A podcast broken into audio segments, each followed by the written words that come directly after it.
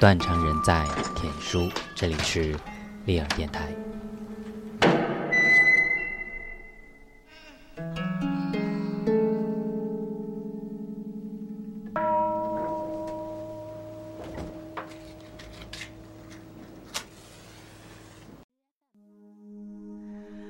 怎么快乐就这。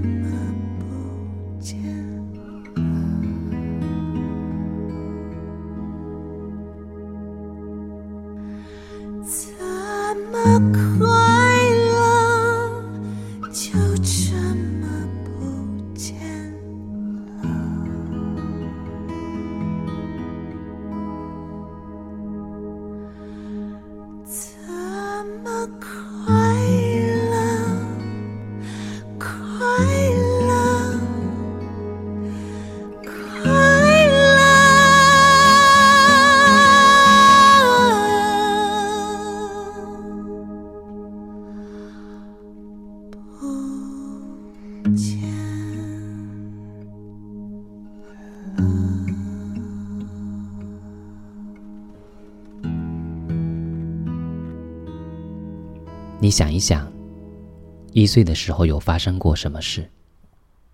爱丽丝，那三十多岁、一双丹凤眼的女另类治疗师，追问着我。要不是因为多年以来接受这种不是太多人认同的疗程，效果颇佳，越来越相信心灵的不安是生命很大的起源之一。但要我回到一岁的问题，我真是没好气的回答：爱丽丝。一岁，一岁还没有记忆呀。你不需要记得，你只要告诉我一岁的时候发生过什么事情，让一种惊吓藏在你的记忆里。我闭上双眼，哇的一声哭喊，喊醒了我的儿时。他死了，他的飞机撞山死了。亲朋好友来家中安慰着母亲。母亲的悲痛，姐姐哥哥的哭泣，摇篮里的我，一岁的我。我极少谈到童年生活，总觉得对父亲唯一的印象，是他留下的空军飞行员的印子。而我和他出现在同一张照片里，只有仅仅两张。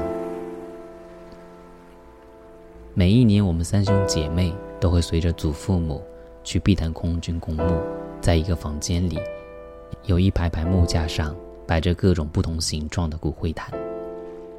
我们对着其中一个写着父亲名字的坛子鞠躬。那个感觉很奇怪，或许因为知道那里面装着的不过是逝世后全烧光的灰烬，根本无法辨识这人是谁，也没有和这个人有过任何真实生活上、情感上的累积。所以我一直不觉得，从小丧父的悲痛或自怜，去祭拜他，只是因为他是我的父亲。直到我二十五岁的那一年，在香港的工作增多，甚至决定要结婚安居在港，哥哥姐姐也离开台湾多年，毫无打算回台湾。中国人的那句老话：“人要入土为安。”我提出了应该替父亲下葬之事。二十五年前的等待，我的爸爸一位空军，在他入伍时的遗嘱里，是如发生意外阵亡，盼望葬于故乡的山西五台山。但三十三岁的他实在死得太早，我们儿女们没有能力把他带回家乡，只能尽一份心意把他葬在我出生的地方台湾。公葬仪式简单庄重，一个个墓碑上刻着的都是二十多、三十多岁在出任务时逝世的年轻人的名字。姐姐哥哥没有赶回来，张家几位亲戚陪伴着我，而我伤心的失声痛哭，哭他在世时一定有抱我在他怀里，哭他出事离家门之前还未出疹子的我吃药。这么多年，他一定在某处看护着我。原来，这一份父女情是存在的，是如此深藏着，不知不觉的也会一直成长，越老越浓厚，非常的美。人生事件的发生，都会在成长中播下种子，无论是天意还是后天之人为，我们都要学习去面对它。如是天注定要去开解，只要不是用负面的情绪去处理，就和时间与它共同相处，一步一步走向那其实并不遥远的光亮。把过错放在既定的人或想法上，只会套牢自己的心。但到底是谁这么坏，套牢了你的心？仔细想想，原来就是自己的脑子。过去造就了今天的我们，明白清楚了，至少我们可以用心去选择未来的日子该怎么跟自己相处。不然，索性更自然的去接受这个无常的人生吧。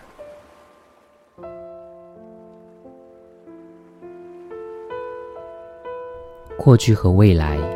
其实没有离得很远。来自张艾嘉，轻描淡写。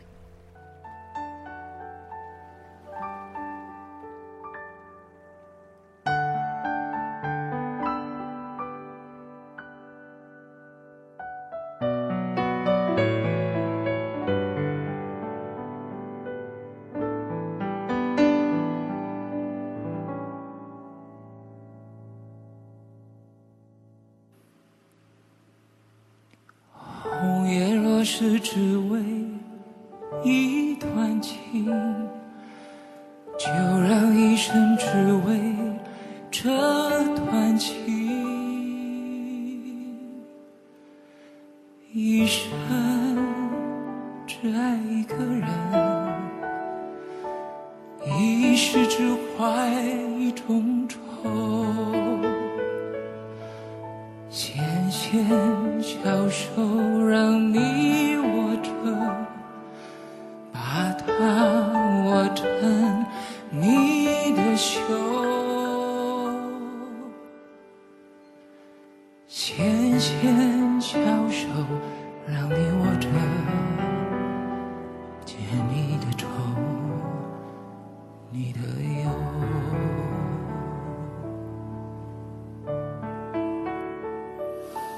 红颜若是只为一段情，就让一生只为这段情。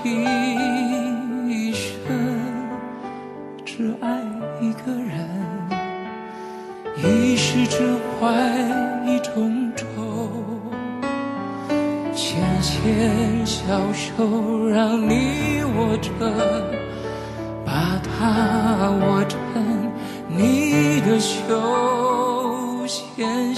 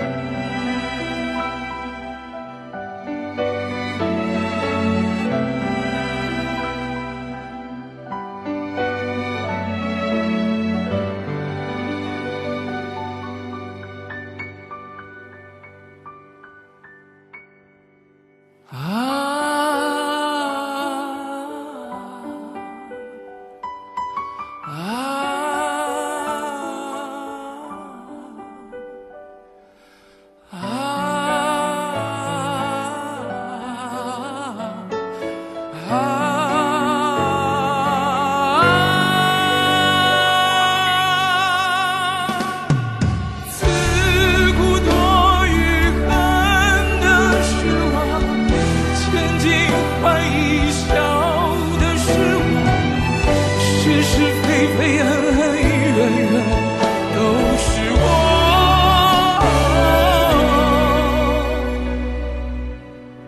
只有那感动的是我，只有那感动的是你。生来为了认识你之后与你。